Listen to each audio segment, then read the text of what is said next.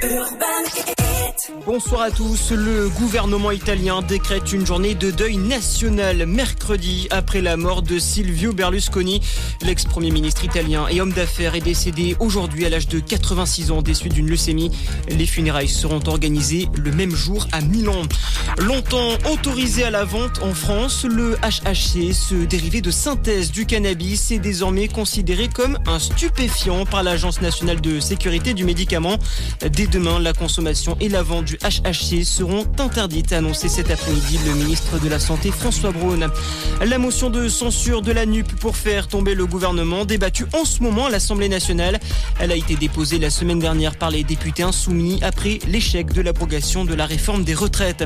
Trois semaines après la mort d'Iris, cette jeune fille de 23 ans retrouvée dans une rivière à Lanester dans le Finistère, le procureur de Lorient a donné cet après-midi plus d'informations sur les détails du meurtre. L'autopsie de la victime a révélé des lésions sexuelles traumatiques, a-t-il indiqué. Dans cette affaire, un homme de 49 ans a été mis en examen pour le viol et le meurtre de la jeune femme.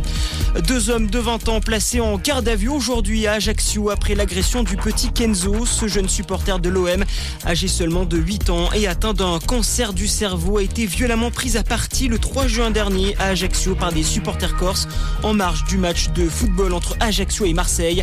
Les deux suspects se sont rendus d'eux-mêmes à la police. Et toujours en foot, la commission de discipline de la LFP a rendu son verdict. Ça sera match perdu pour Bordeaux.